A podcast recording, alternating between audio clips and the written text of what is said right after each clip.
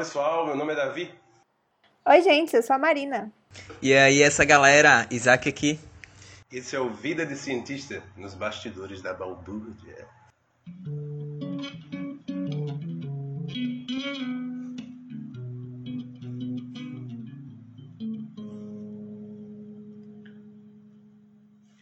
Segundo a Unesco, apenas 7 a cada 10 mil brasileiros são cientistas. Você conhece algum?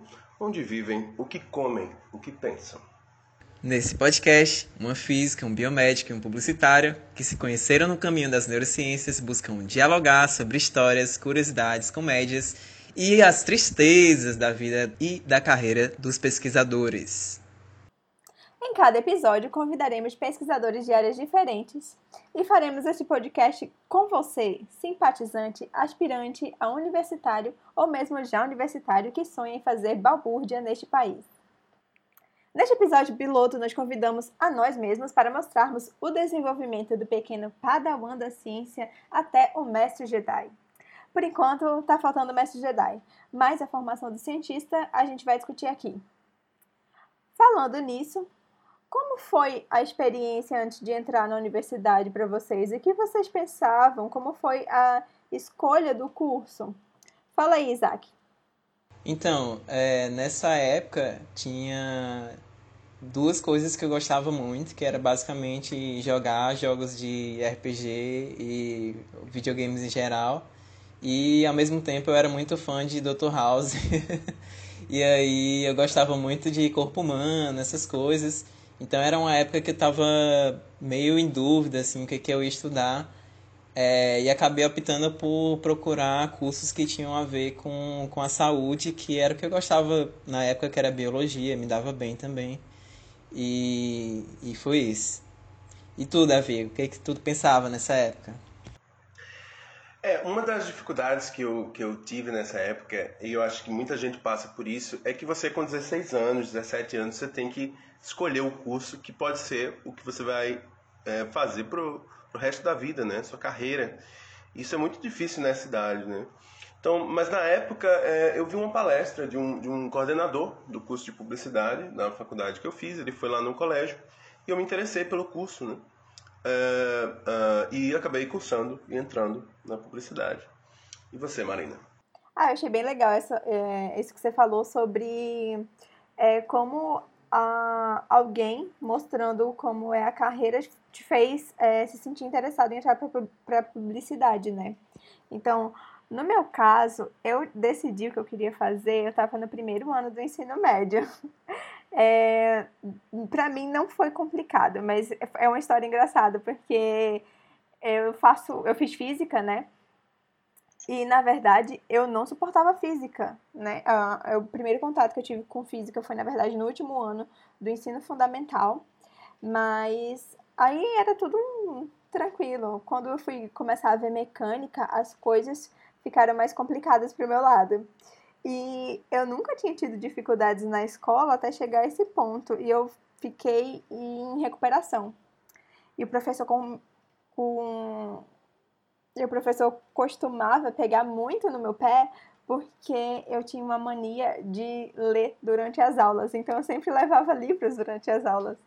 E o professor achava, não sei, eu penso que ele imaginava que isso era desrespeitoso para mim era uma ajuda para eu conseguir manter minha atenção. Era um, uma âncora, mas para ele era como um desrespeito que eu estivesse lendo na aula dele, né? Então a gente não se dava muito bem, ele brigava bastante comigo, eu, eu tinha ficado de recuperação.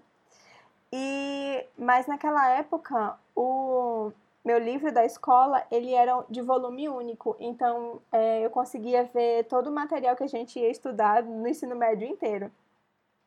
E a última parte falava sobre cosmologia. E nossa, eu fiquei fascinada, né? E eu fiquei é, imaginando que eu realmente gostaria de fazer, de estudar aquilo, me aprofundar em estudar aquilo. É, depois de um tempo eu comecei a ficar na dúvida se eu queria estudar algo relacionado à física nuclear ou à cosmologia, mas no final das contas eu sabia que eu queria fazer física. Então eu cheguei para esse professor e falei: Olha, o que eu quero fazer é física. E na verdade ele ficou super feliz com isso. E é, eu aprendi melhor, consegui recuperar as minhas notas. E hoje é, eu e ele somos colegas de profissão. Isso é muito legal.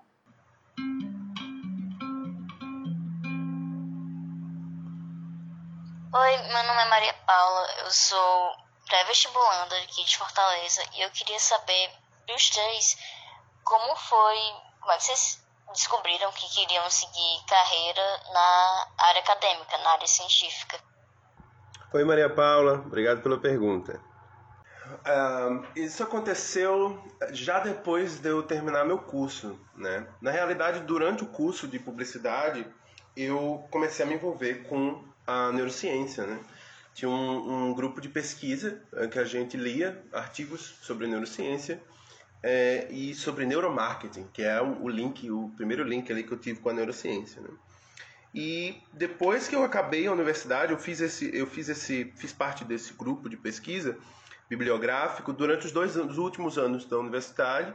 E depois que eu acabei, eu naturalmente eu fui seguir para uma pós-graduação de, de comunicação então, eu me vi uh, durante esse período que eu estava querendo, eu decidi que queria fazer um mestrado, né, mas ainda não sabia muito bem o que queria. Queria entrar porque me fascinava a academia, mas não sabia o que queria pesquisar ainda.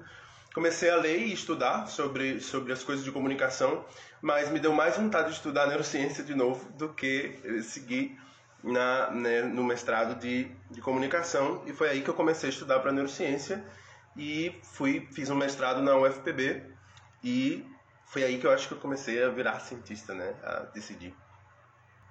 E você, Marina, como é que foi?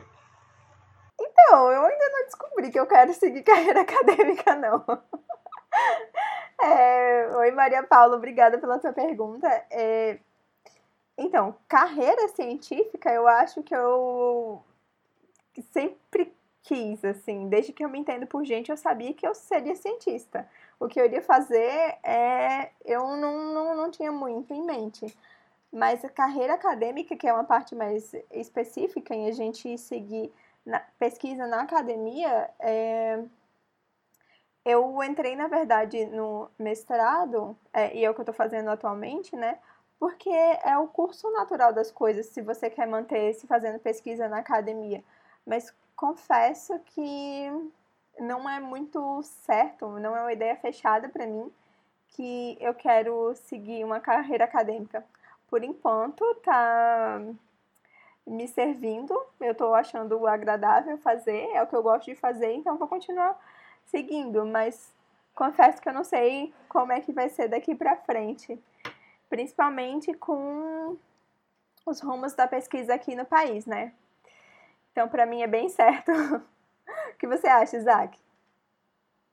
Então, é, nessa pergunta, acho legal que, é, inclusive, vai a, a, minha nova pergunta também já fazendo um adendo aí do que a Maria Paula falou, né? Que é quando que a gente decidiu que a gente queria fazer ciência. Acho que são perguntas diferentes, né? Que é seguir a carreira científica e decidir que queria ser cientista. No meu caso, é, eu, na época do ensino médio, eu acabei visitando o Instituto do Cérebro, porque, com, devido a uma ideia que eu tinha assistido um anime, nesse anime, é, o, o, pessoal fazia um jogo que era um capacete que você entrava dentro da realidade virtual daquele capacete, né? E aí eu fiquei pensando, caraca, isso deve ser muito legal para pesquisar o cérebro e tal. Será que tem alguém fazendo isso? E, e aí acabou que eu fiquei em dúvida entre, é, entre começar pela parte dos jogos e começar pela parte da neurociência. Aí eu vi que no Brasil tinha um instituto, um instituto super conceituado em neurociência, que fica em Natal, né? que é o Instituto do Cérebro, da UFRN, e, e acabou que eu escolhi uma, uma graduação que pudesse me dar um suporte para entrar na neurociência, que era o que eu queria fazer no final das contas. É, mas aí tem, tem essa, essa questão de. Então aí eu decidi que eu queria fazer que eu queria fazer ciência, que eu queria ser cientista. Agora outra pergunta é, em relação a seguir a carreira científica. É, hoje eu estou terminando o meu curso, estou no último processo, mas também já fiz a seleção para o mestrado, então eu quero seguir nessa carreira acadêmica, pelo menos é, fazendo mestrado. E eu decidi que eu queria seguir essa carreira porque desde que eu entrei no meu curso eu faço iniciação, fiz iniciação científica, ainda faço. E, e eu acho que eu entendi mais ou menos assim, de, de, maneira geral, como, como que faz ciência, né? Como que é o método científico. É, e eu acho que, que eu me sinto confortável em fazer isso para minha área de estudo, que é uma área em ascensão, então, hoje, para mim, é, seguir a carreira científica é uma aposta. Né? Eu estou apostando que, apesar de hoje no Brasil é, o cientista não ser muito valorizado, eu acho que não, não tem futuro sem ciência, né? E, obviamente, não tem futuro sem valorizar os cientistas. Então, no final das contas, é uma aposta que eu estou fazendo. E você, Marina, o que, que, quando, que, que você estava pensando quando você decidiu que queria fazer ciência? Então, eu tenho uma ideia muito clara de todas as profissões que eu já quis seguir na minha vida, né? Então, eu lembro, a primeira lembrança que eu tenho vem de, eu não sei, eu deveria ter uns 5 anos, e eu tava perguntando pro meu pai, o que é que você acha que eu devo ser quando crescer? Aí ele falou, ah, não sei, o que é que você acha? Veterinário? E eu lembro de, de, ter colocado na minha atividade que eu queria ser veterinária. E a verdade é que eu nunca nem tive um animal de estimação que não fosse um peixe. Então eu não imagino como eu me sairia na veterinária. Mas depois disso, eu lembro que quando eu comecei a descobrir as profissões, eu tive vontade de fazer ginecologia e obstetrícia, porque eu queria ver os bebês nascerem. É, hoje eu já mudei de ideia. E quando eu comecei a estudar biologia, é, eu queria fazer, é, eu tive dúvida entre fazer histologia, embriologia ou genética. E essa parte da genética foi muito forte para mim, porque foi novamente uma vez em que eu me aventurei em estudar uma matéria que é, ainda não estava no meu nível e eu fiquei apaixonada por genética. E para mim, eu tenho uma lembrança muito forte de ver a geneticista Mayana Zatz é, dando entrevistas na TV e é, eu ficava pensando que eu queria ser como ela. Como, quando eu crescesse, eu queria ser como ela. Então, isso me faz pensar na importância de você ter representatividade feminina na ciência, né? Talvez se eu não tivesse essas lembranças de uma mulher cientista, eu não tivesse interesse em seguir essa carreira. Aí veio depois, quando entrei no ensino médio, a vontade de fazer física, né? E foi isso, basicamente. E entrando na física, é, eu fiz iniciação científica em astronomia. Tive a oportunidade de fazer um período sanduíche em uma universidade é, fora. Foi na University College Dublin, na Irlanda. E lá eu trabalhava com astrofísica de alta energia. Voltando para cá, eu percebi que a minha vontade de trabalhar com astrofísica estava muito associada a uma paixão romântica que eu tinha pelo céu. Não que eu deixe de ter, ainda tenho.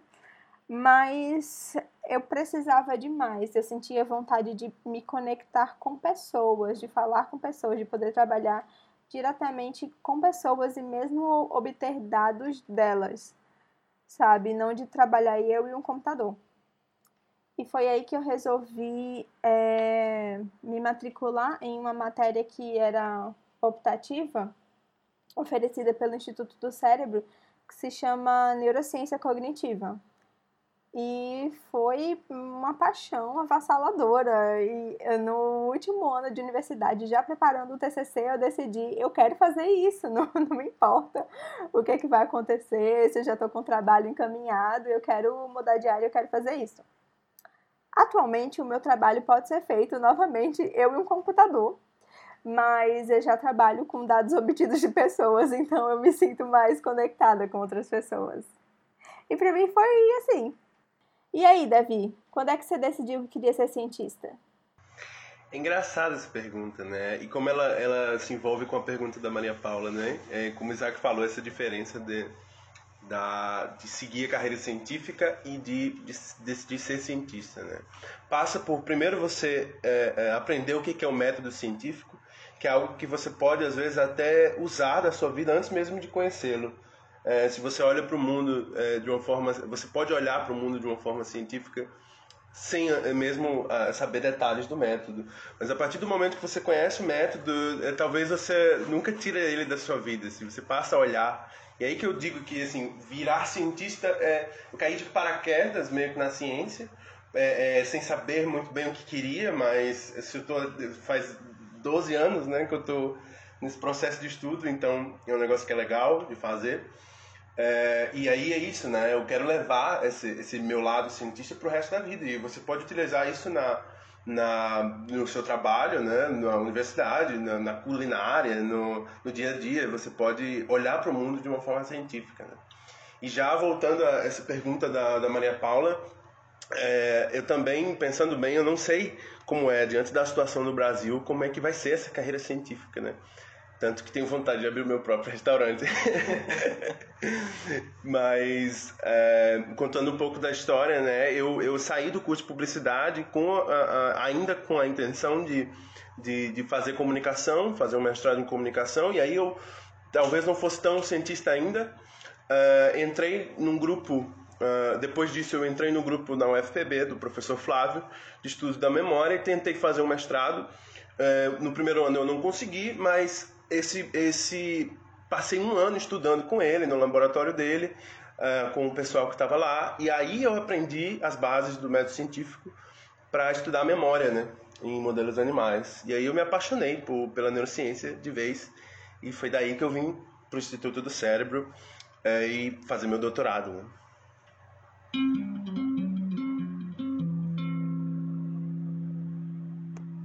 Olá, meu nome é Guilherme de uma pessoa eu estou cursando o segundo ano do ensino médio, sou estudante. A minha dúvida é em relação à carga horária de estudos na vida acadêmica, né, na vida de universitário. Quanto tempo você precisa, fora as aulas da universidade, por exemplo, estudando, estudando em casa, para conseguir ter um rendimento bom, ter um rendimento excepcional, né? É isso aí. Valeu. Então, é, essa questão da carga horária, eu acho que seria até, é até legal ver a resposta de cada um, porque eu vejo que é muito baseado no curso que você escolheu, né? E é inclusive uma, uma discussão muito presente aí na, na academia, que é, as universidades brasileiras têm uma carga horária de aulas muito alta, né? Em outras universidades na, na Europa ou mesmo nos Estados Unidos, você tem poucas aulas, mas tem muita discussão e, e mais tarefa de casa, esse tipo de coisa é questão de metodologia. Mas aqui, dependendo do curso que você fazer, por exemplo, o meu curso, que é biomedicina, é, você passa muito, muito tempo na sala de aula, né? Então você passa pelo menos um turno. No meu caso, eu faço integral, então é, tem, tem semestres que são bem pesados, que vão ser é, manhã e tarde.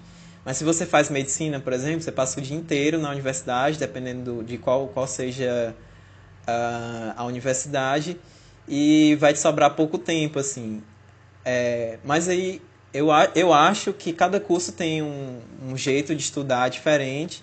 No meu caso, uma rotina de estudos legal é você tentar rever o que você aprendeu no dia, é, pelo menos uma hora por dia. Assim. Eu acho que é, isso é um suficiente para você ter um rendimento médio para ótimo. E se você quiser ser me melhor que isso, né? Aí eu acho que duas horas no mínimo por dia. Mas uma coisa que você aprende na universidade também é a manejar seu tempo, né? Então, no meu caso, por exemplo, eu sabia, eu tava, eu estou em biomedicina, estou terminando, e aí eu já sabia que eu queria fazer neurociência. Então, tipo, para as disciplinas de neurociência, eu acabava estudando mais do que para as outras disciplinas. Então, é uma coisa que você vai alinhando de acordo com o seu interesse. É, então eu acho que é mais ou menos isso, assim. É, e você, Marina, como, como que você manejava seu tempo de estudos aí da, da física? Então, então, Guilherme, obrigada pela sua pergunta, mas é, o que, que você quer saber? Você quer saber, tipo, um, um desempenho bom ou um desempenho excepcional? Assim, eu acho que é possível um desempenho excepcional. Quando você fala excepcional, eu imagino, não sei, 9, 10, é isso. É, e deve ser possível, não, foi comigo. Eu imagino que se tem alguém relatando isso é porque é possível, não foi o meu caso. Mas é como o, o Isaac falou, né? Eu acho que depende do curso que você está fazendo é, e depende de você também.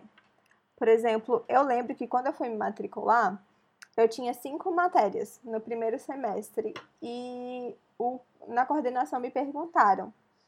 Estava lá, na verdade, eu acho que a coordenadora e o secretário. E o secretário me perguntou se eu queria fazer todas as cinco matérias. E eu não sabia o que responder, porque era tudo novo para mim. E a coordenadora falou: Ah, vai fazer as cinco sim, ela é novinha, ela dá conta. E a verdade é que não, a pessoa aqui não, não deu muito. Não deu é, muito bem, não. Não dei conta muito bem, não.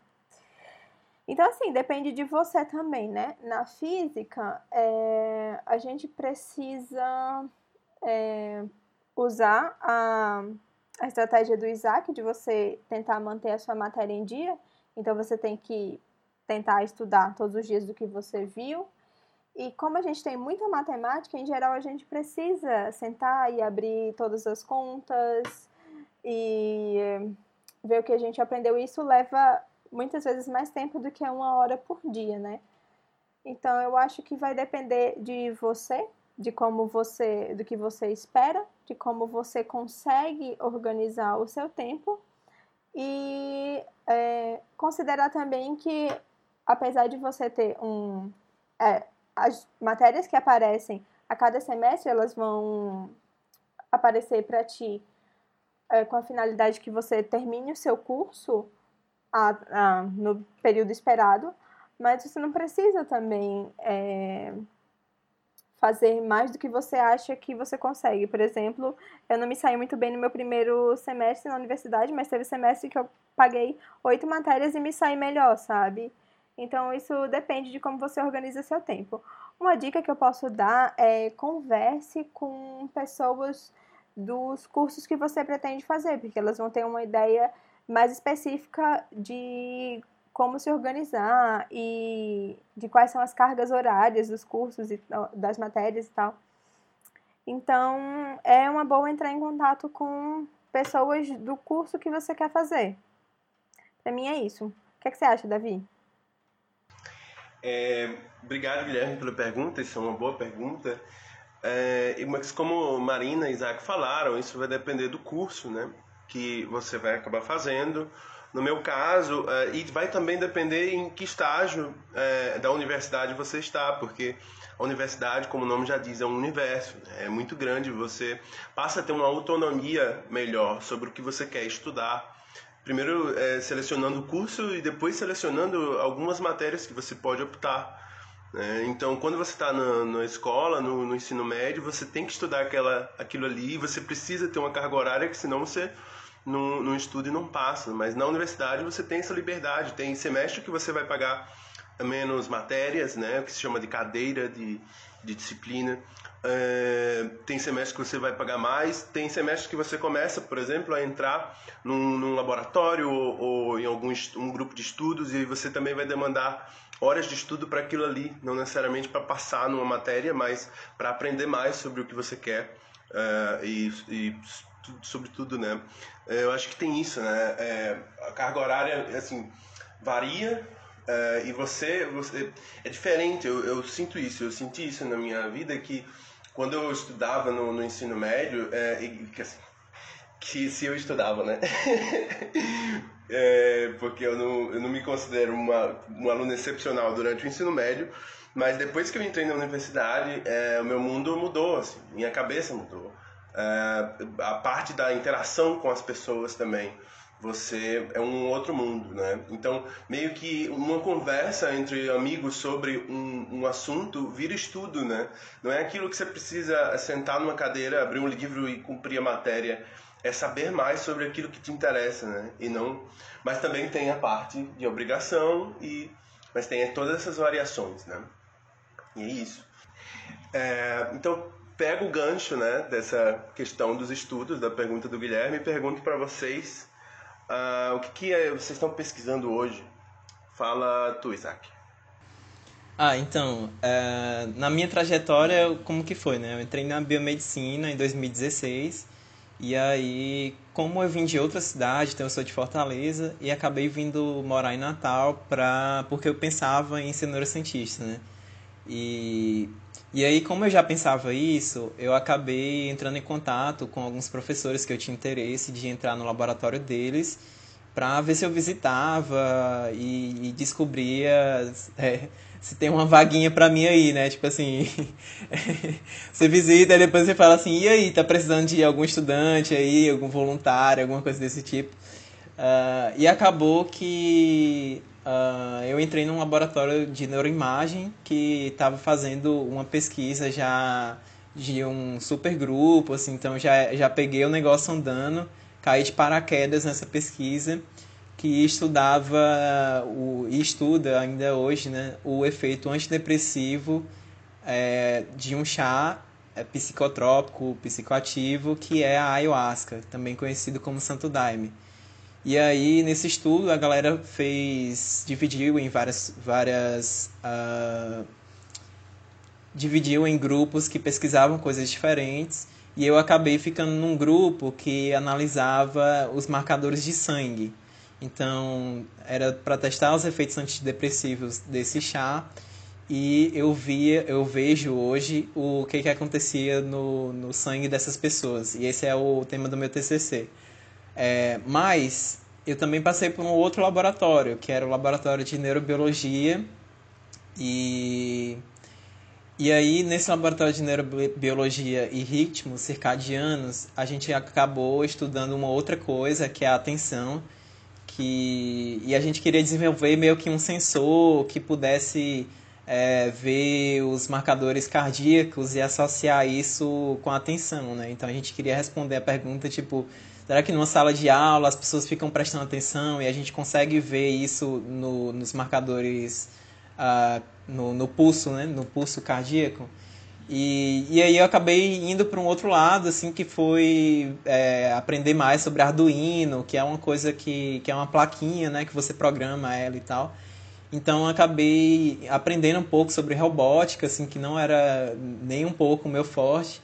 Foi um projeto à parte e, e depois desse projeto eu voltei para o meu projeto inicial, que era de estudar os efeitos antidepressivos da ayahuasca. E, e é isso que eu estudo atualmente. E no meu mestrado eu pretendo estudar a fenomenologia da cannabis, que é uma planta muito utilizada aí para fins terapêuticos e até para uso recreativo também.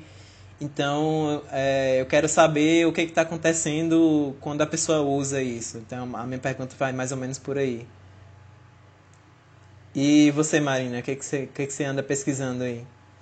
É, então, é, já que o Isaac falou um pouco sobre como foi a experiência dele de entrar em um laboratório, eu vou contar como foi a minha também, porque foi meio escondida.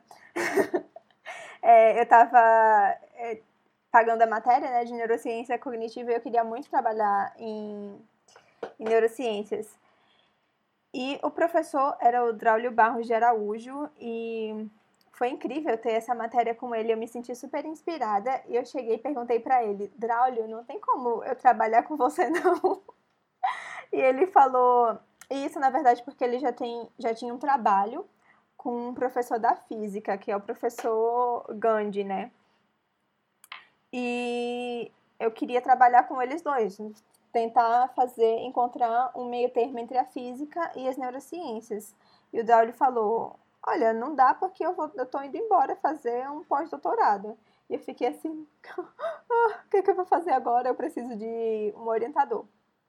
Então, eu estava conversando com algumas pessoas na física e tal, e na verdade é, eu tive algumas indicações para orientador, e as pessoas me diziam, olha, não, não manda e-mail para o Siddhartha, porque o Siddhartha é uma pessoa, é o Siddhartha Ribeiro, ele é uma pessoa muito ocupada, então não adianta mandar e-mail para ele e tal, ele não vai poder te orientar.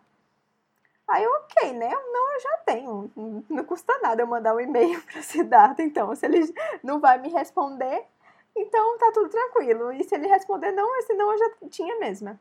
Então eu mandei e-mails para uma série de professores, do Instituto do Cérebro, né, na UFRN em Natal. E eu tinha uma limitação. Eu não queria trabalhar com animais. É, então eu escrevi um e-mail falando: olha, é, eu sou da física, eu posso oferecer isso de conhecimento, mas eu não gostaria de trabalhar com animais. Então, por incrível que pareça, a Siddhartha me respondeu e disse: vamos ter uma reunião próxima quinta-feira. E nessa reunião, basicamente, ele falou quais eram os projetos que ele tinha no laboratório dele, e ele me falou de um projeto que envolvia é, teoria dos grafos, que é uma ferramenta matemática, né, um modelo matemático, e é, literatura. Aí eu pensei, eu amo ler e, tipo, qualquer coisa que envolver alguma coisa da física ou matemática que eu puder fazer, já quero fazer. Então vamos nessa. E quando eu entrei lá no laboratório, claro que eu tive que passar pelo processo de, de, de seleção do mestrado, né? Realizar as provas e tal, entrevista. É, o meu trabalho começou a ser analisar textos históricos. Então, o que eu faço basicamente é criar ferramentas computacionais para analisar discurso e textos e meu trabalho principal de mestrado é fazer uma análise semântica com a ferramenta chamada LSA, que é Latent Semantic Analysis, uma análise semântica latente, que envolve é, aprendizado de máquina, para que a gente possa analisar o conteúdo semântico dos textos.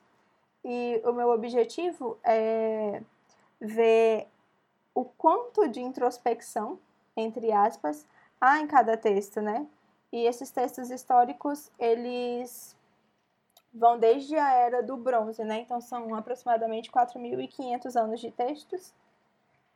E a ideia é que o aumento da introspecção, ou seja, a nossa capacidade de olhar para nós mesmos, tenha influenciado na globalização e evolução cultural humana. Então é isso que a gente quer ver nesses textos. Mas, é, como no, no, laboratório nós temos é, pesquisas diversas e a gente costuma contribuir uns com os outros, atualmente eu tenho trabalhado com sonhos na pandemia e também é, estou começando um trabalho sobre os discursos dos políticos na pandemia. Mas se você perguntar exatamente o que é que eu estava trabalhando hoje, antes de falar sobre isso, eu estava montando um modelo computacional para calcular entropia em grafos de pacientes com bipolaridade e esquizofrenia. Então, basicamente, com o que o paciente fala, com o discurso dele, a gente cria uma rede, que é chamada de grafo, e a gente calcula a entropia, que seria uma medida, no, nesse caso, porque a gente calcula um, uma medida chamada entropia de Shannon, seria uma medida de informação é, desse grafo, dessa rede, né? Então, basicamente é isso. E você, menino Davi? que, é que você está pesquisando atualmente? Então, é, hoje em dia eu trabalho com comportamento. Né? Desde de que eu entrei é, é, no mestrado, que eu comecei a estudar memória com o professor Flávio lá na UFPB, no Laboratório de Estudos de Memória, que eu me interessei por comportamento animal. Né? Então, comecei a estudar sobre comunicação animal, sobre comportamento e uh, no final do mestrado eu me interessei por, por, por vir para o Instituto, né? É, onde a gente trabalha. E o Instituto, uma das especialidades dele é estudar eletrofisiologia. É, então hoje eu implanto eletrodos para captar os sinais do cérebro de ratos e relaciono eles com o comportamento do animal. Quando ele está dormindo, quando ele está andando, quando ele está comendo, quando ele está interagindo socialmente com outro ratinho, é, é quando ele está respirando. Né? Uma das coisas legais que a gente vê hoje é, é como a respiração consegue modular, né? ou seja, é, como ela consegue modificar o padrão do, do cérebro, das ondas do cérebro. Né? E é isso que eu pesquiso hoje.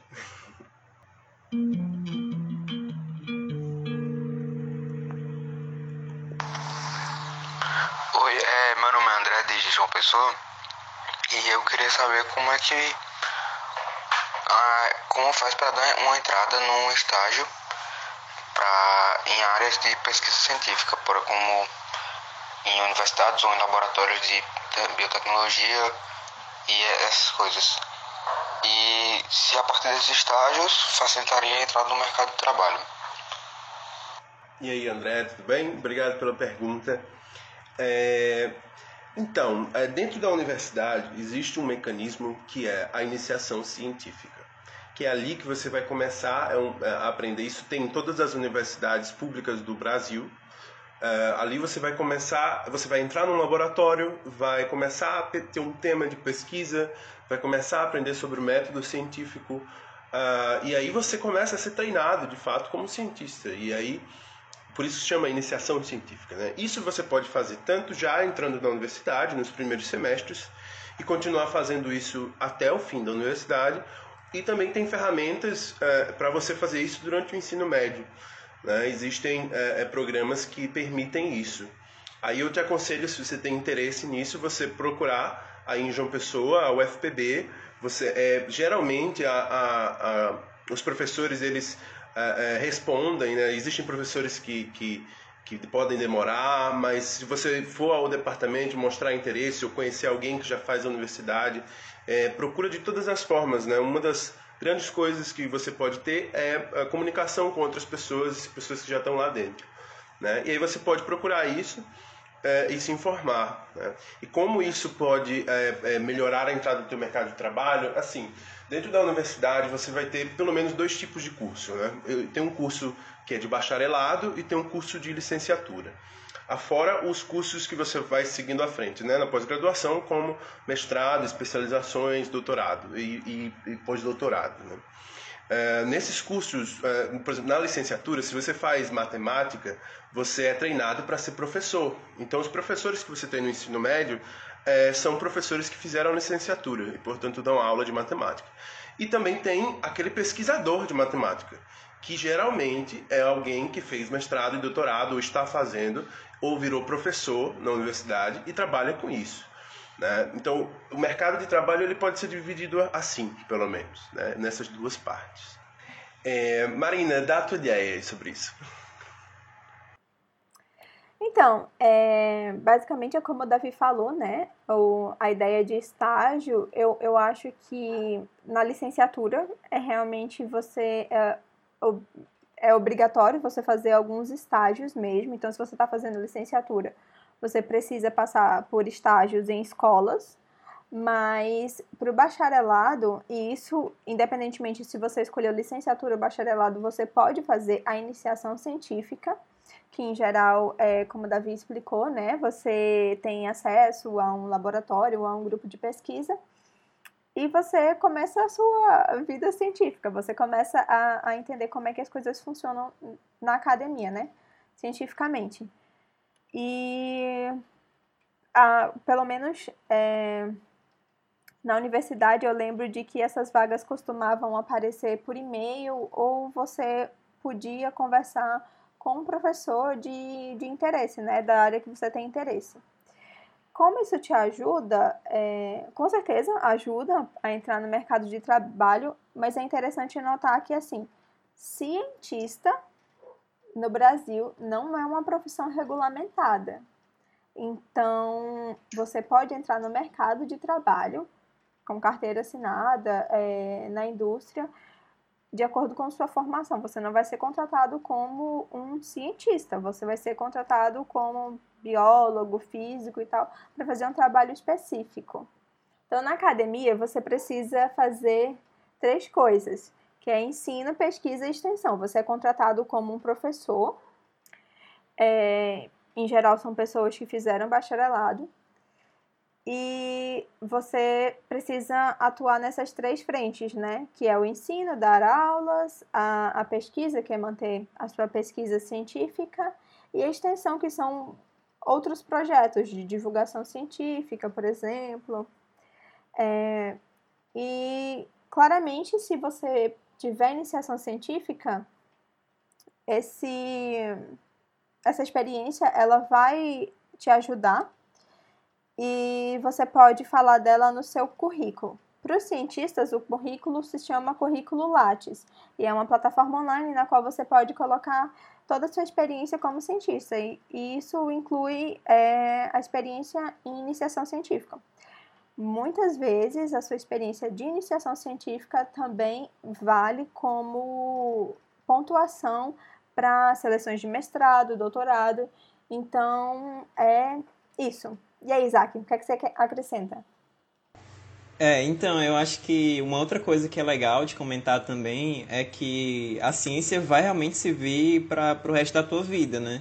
Então, assim, hoje em dia, por exemplo, o que você aprende durante esse, essas iniciações científicas, isso vai ficar para a tua vida, entendeu? Então, no meu, no meu caso, por exemplo, que eu passei um tempo estudando essa questão do Arduino, então aprendi uma nova linguagem de programação, aprendi o básico ali de robótica e tal. Então, é, no meu caso, apesar de eu, de eu possa ser contratado, por exemplo, com, com, para uma empresa como um biomédico, mas esse biomédico ele pode estar num processo de desenvolvimento de novas tecnologias, ele pode estar inserido é, em uma área específica da empresa que essa tua experiência como cientista vai te dar um know-how, né? vai te dar aí alguma coisa para mostrar. Então, uma outra coisa que a gente trabalha em ciências, por exemplo, que é todo mundo em ciência tem que saber um pouco de análise de dados. Isso é, assim, é inviável de fazer ciência se você não souber um, um, um pouco de análise de dados, né? E esse pouco que você aprende de análise de dados para responder suas perguntas, isso é algo precioso, assim, é um conhecimento que vai te servir em todas as áreas, né? Então, eu te diria assim que sem dúvida isso pode te inserir no mercado de trabalho, mas não obrigatoriamente, né? É, isso te insere melhor ainda no mercado de trabalho se a tua área de pesquisa no mestrado, no doutorado, ou mesmo na iniciação científica ainda, ela for uma área que tem grande participação da iniciativa privada. É, então acho que é isso, assim. É, inclusive nisso que o Isaac falou, é, por exemplo, no meu, no meu caso, eu não tive iniciação científica, né? Porque eu fiz publicidade, a gente... É, foi um tipo de iniciação científica, porque a gente estava pesquisando coisas bibliográficas sobre ciência, mas não a, o, o, programa de iniciação científica que é particular das universidades públicas, né? No meu caso, eu fiz meu curso de publicidade numa universidade particular. É, e aí eu foi só durante o, o período antes de entrar no mestrado e durante o mestrado que eu aprendi tudo que eu comecei a saber sobre a ciência e me iniciei a ciência de fato. Já, por exemplo, eu tenho um amigo meu que faz, fez computação e tudo que ele aprendeu durante o curso e na iniciação científica, ele hoje trabalha para uma empresa é, de robótica. Então, é, o que durante a minha iniciação, que foi no mestrado, é, eu uso hoje para a minha carreira acadêmica, que também é uma, um mercado, né? O meu amigo utilizou para ir de fato para o mercado de trabalho. E, então isso varia de curso para curso, né?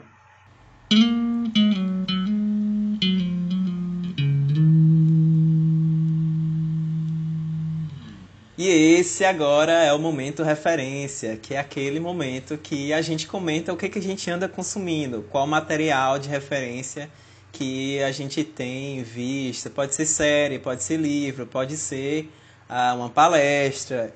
E aí eu queria começar aqui com a Marina. E aí, Marina, o que, que você tem consumido nesses dias? Então, é, é uma recomendação, mas ela inclui várias coisas. Eu gostaria de recomendar a coleção de livros é, Feminismos Plurais, que é organizada pela Jamila Ribeiro. E é uma série de livros que ela vai tratar sobre é, feminismo negro, lugar de fala, racismo estrutural. E é maravilhosa. É, já passou de um momento de a gente ter todo esse conhecimento. E, em especial, é, além dessa série de livros, eu gostaria de recomendar os livros da Jamila Ribeiro, é, Quem Tem Medo do Feminismo Negro, o Pequeno Manual Antirracista e agora Lugar de Fala, que é, faz parte, esse último faz parte da coleção Feminismos Plurais. E assim, são livros maravilhosos. A Jamila é uma escritora incrível. É, a maneira como ela explica os livros são completamente fluidos, assim, você começa a ler e você não quer parar. E eu acho que eles são super relevantes, principalmente nesse momento no qual a gente está vivendo. E é isso. E aí, Davi, quais são as, quais são as suas recomendações? É, bom, minha recomendação é uma recomendação mais geral, é, que às vezes a gente não se dá conta da ferramenta que a gente tem nas mãos e dá um exemplo de como eu tenho evoluído, por exemplo, em algo que eu gosto muito, que é tocar instrumentos. Então, minha recomendação para você é, para qualquer coisa que você queira saber mais, utilize o YouTube. Pesquise lá, você vai ter canais muito legais falando sobre tudo. E no último mês, por exemplo, a título de exemplo, eu melhorei muito a, a, como eu toco baixo e violão por causa desses canais. Você vê as pessoas, você pode comentar, você pode fazer perguntas, é muito legal. Então é, é uma dica mais geral. Então, a título de exemplo, um dos canais que eu sugiro para vocês, caso vocês tenham interesse em aprender instrumentos de corda e, e baixo ou violão, né, é o Scott Bass Lessons. Ele tem uh, um canal no YouTube que é muito bom. Ele vem, inclusive, uh, vai eh, publicando vídeos sobre artistas, sobre os estilos dos artistas, eh, e é muito legal. Sigam esse canal, a minha sugestão. Eh, e você, Isaac? Manda aí. Então, é, atualmente eu tenho consumido muita coisa relacionada ao que eu pesquiso, né? E, e aí tem uma série na, na Netflix que se chama Explicando a Mente, que tem vários episódios, são acho que quatro episódios. Um é sobre ansiedade, um é sobre psicodélicos, uh, um sobre sonhos, e aí tem até a ver com o que Marina trabalha também. E então essa, essa série explicando assim é super legal de introduzir o tema, recomendo a todos. E é isto. Muito obrigada a você que nos ouviu até agora, até aqui. E sigam nossas redes sociais, curtam, compartilhem, mande para os seus amigos, amigas, pessoas queridas, as pessoas que você não gosta, mande também. É, e, por favor, faça essa mensagem chegar a outros lugares. Nos ajude, por favor. Muito obrigada. Até a próxima. É e... isso. Tchau, tchau. Ajuda a gente. Tchau, tchau. Tchau, tchau, galera. Grande abraço.